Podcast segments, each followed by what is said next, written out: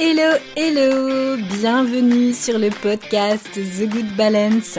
Ici Alexandra Avignon, thérapeute et coach spécialiste de l'anxiété et plus particulièrement du lien entre l'anxiété et la peau.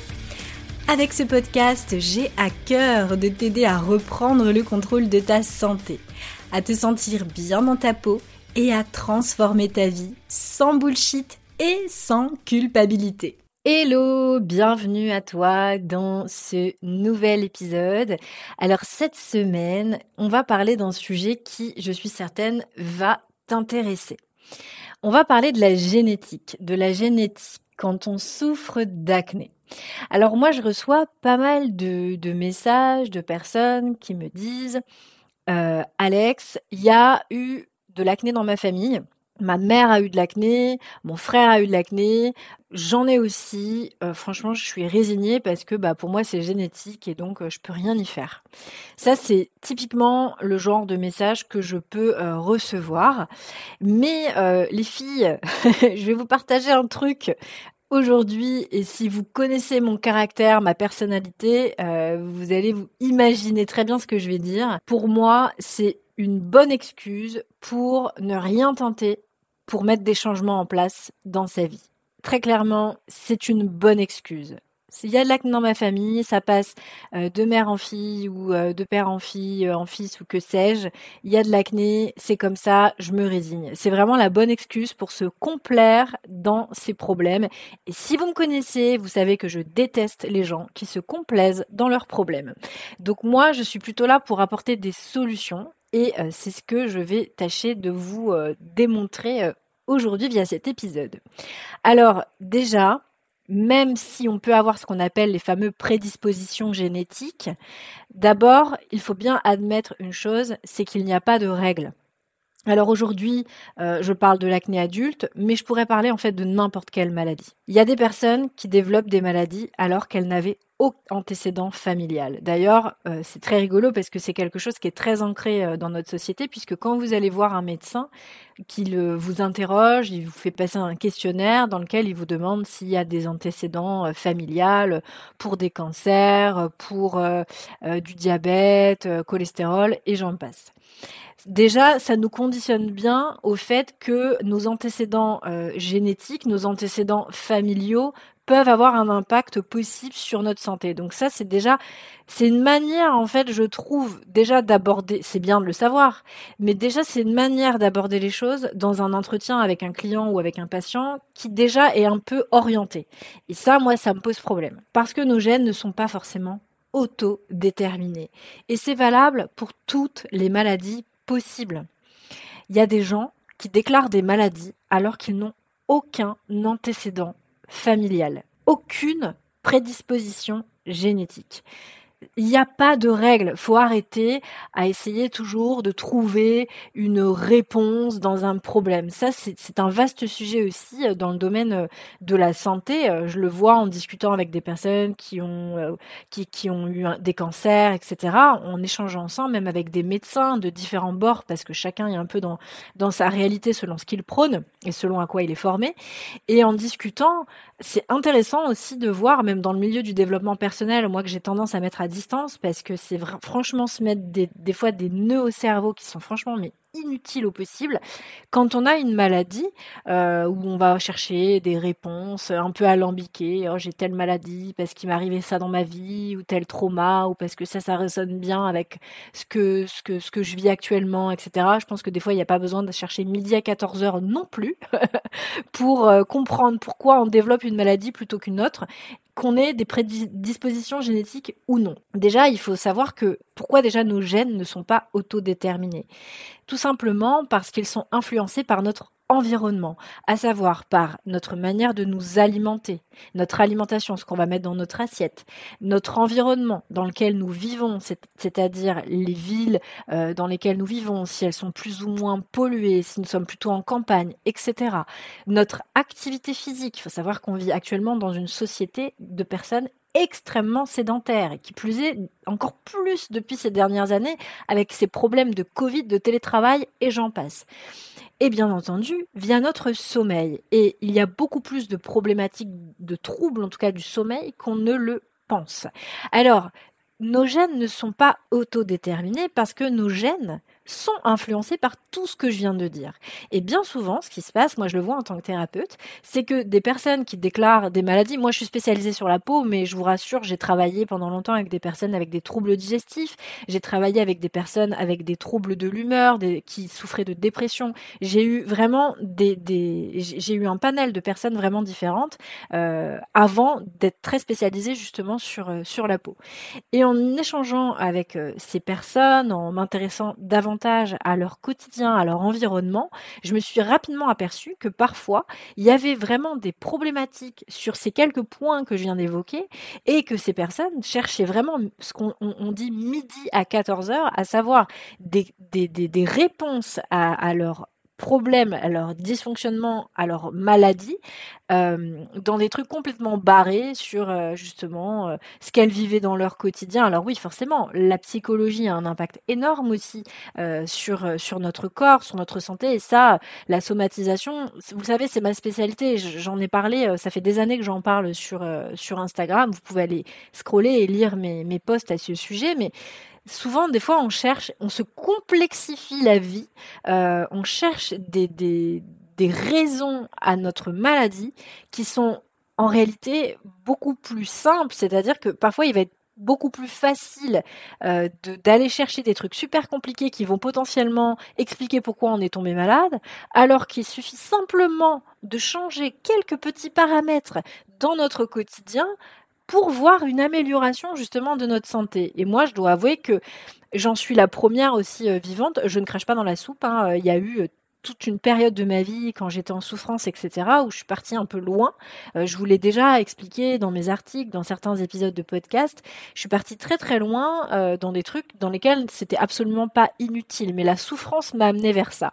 Et j'ai envie de dire, Dieu soit loué, je suis pas croyante, mais j'ai envie de dire, heureusement pour moi, avec la personnalité que j'ai, j'ai pu développer aussi un certain discernement qui m'a vite ramené les pieds sur terre. Je suis partie un peu trop perchée, on va dire.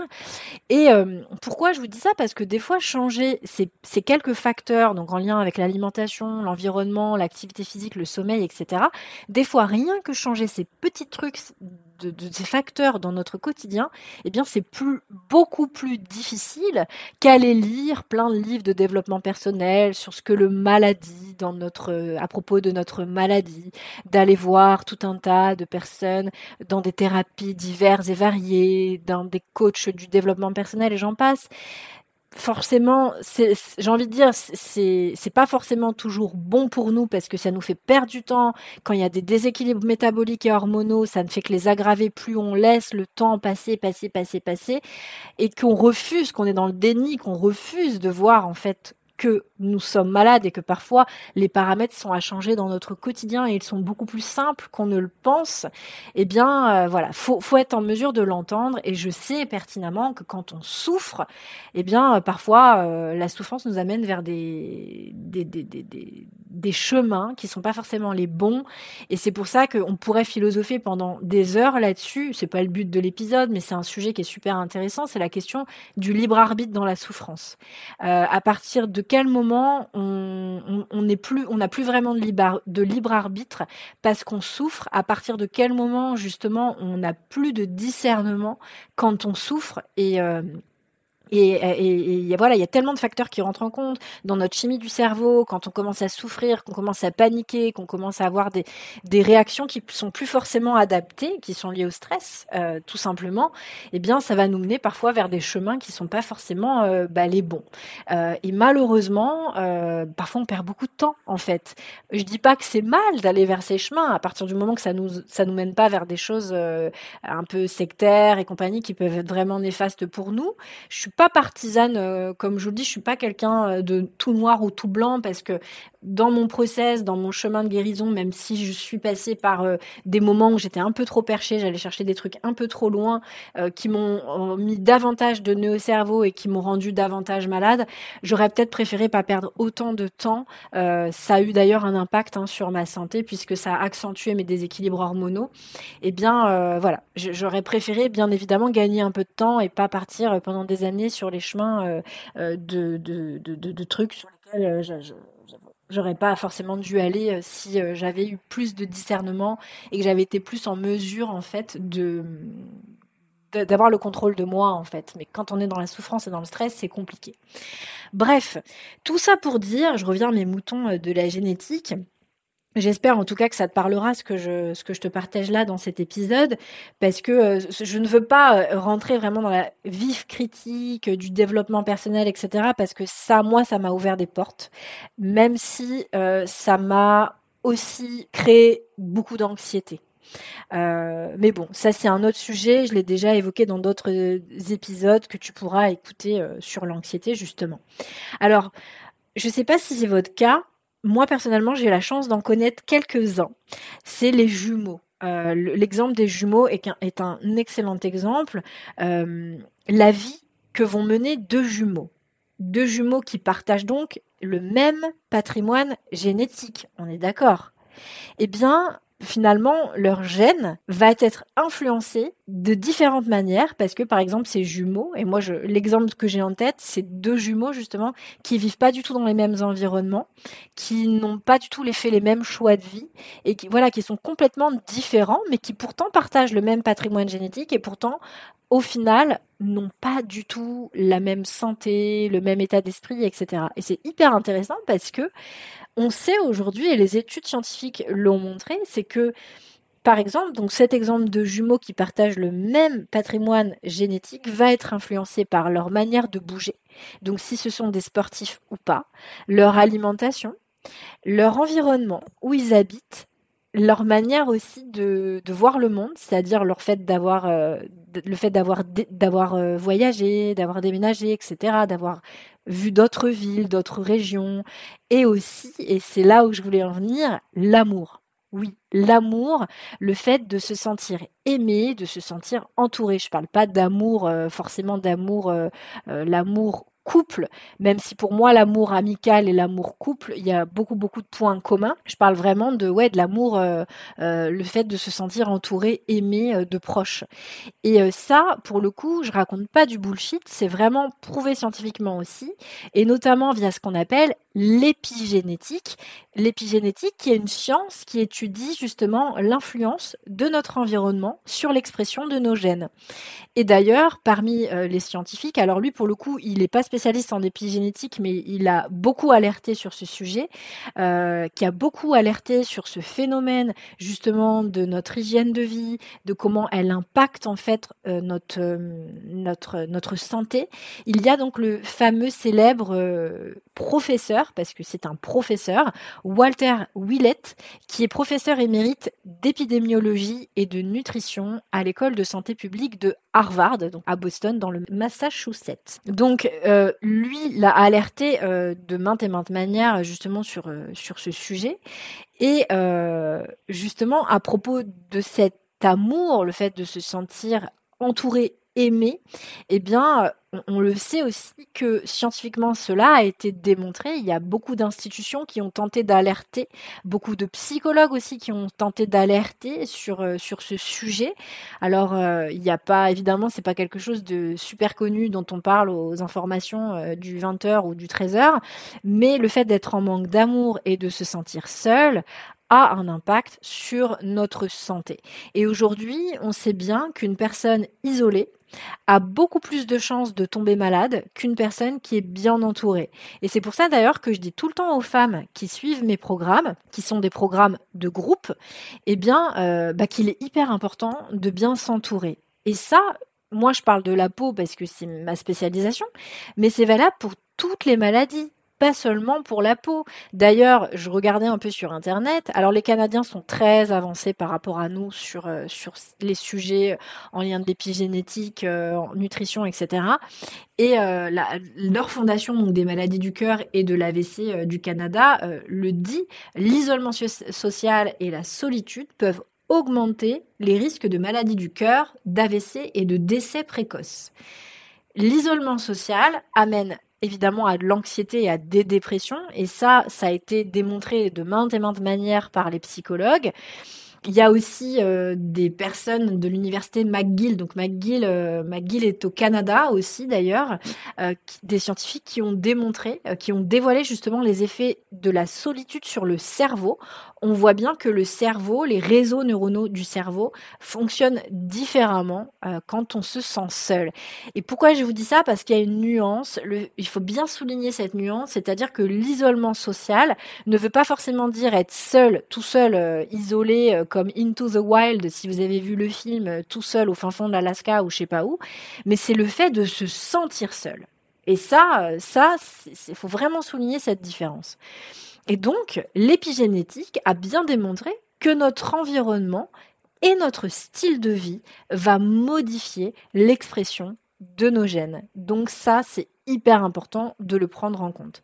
Donc, c'est pourquoi une personne peut effectivement avoir les gènes de sa famille qui va la prédisposer à l'acné ou à toute autre maladie, comme elle peut également être prédisposée à l'acné et pour autant ne jamais souffrir d'acné de, sa vie. Donc la réalité, c'est que notre génétique va en quelque sorte charger l'arme et notre environnement va appuyer sur la gâchette, comme on dit, mais, mais pas vraiment en fait. Parce que tu peux avoir cette épée de Damoclès toute ta life sur la tête.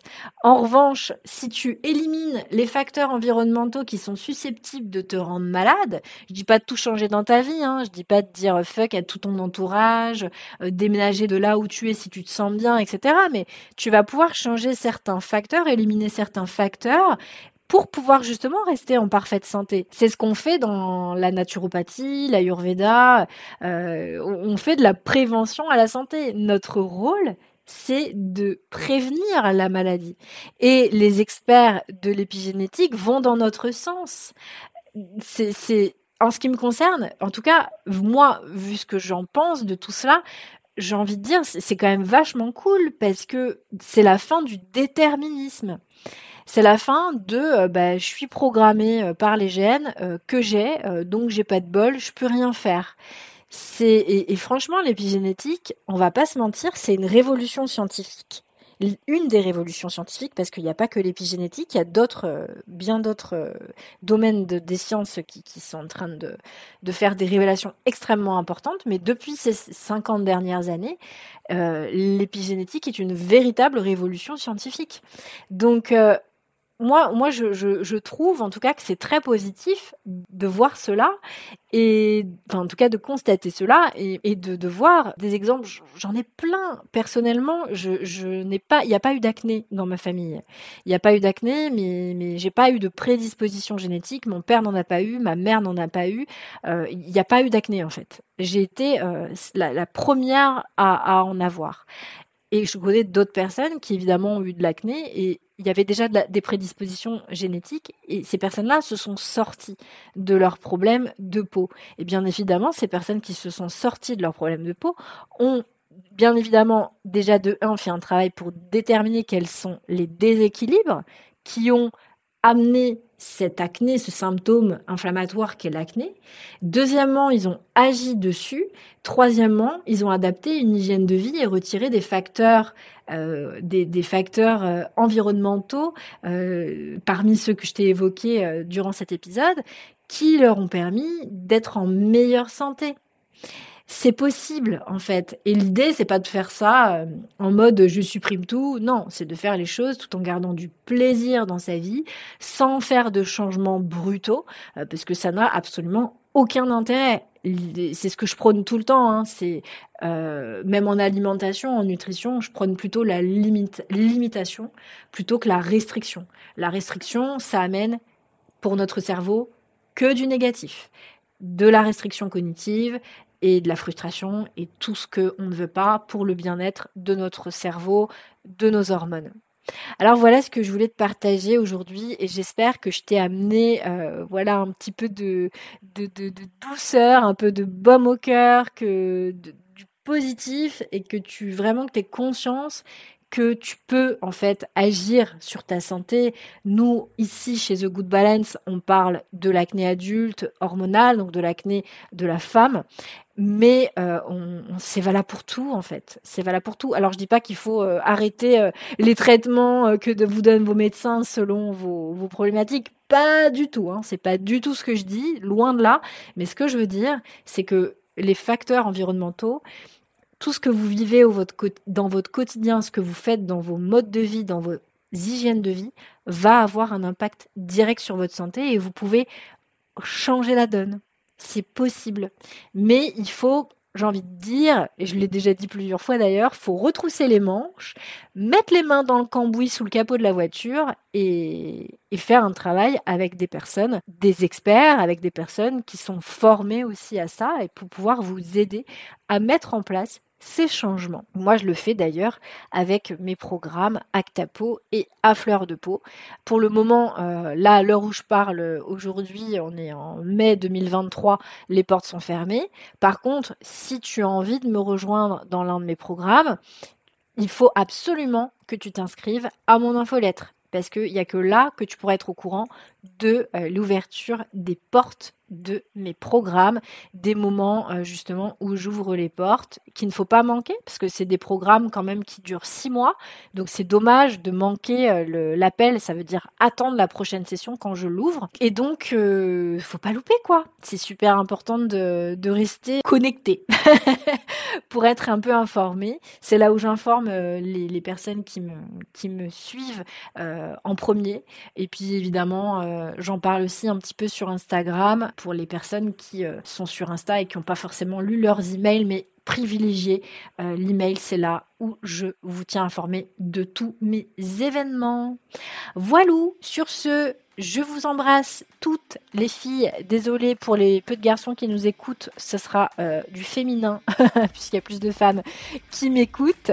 Et je vous souhaite une belle semaine, un beau week-end selon le moment pendant lequel vous allez écouter cet épisode.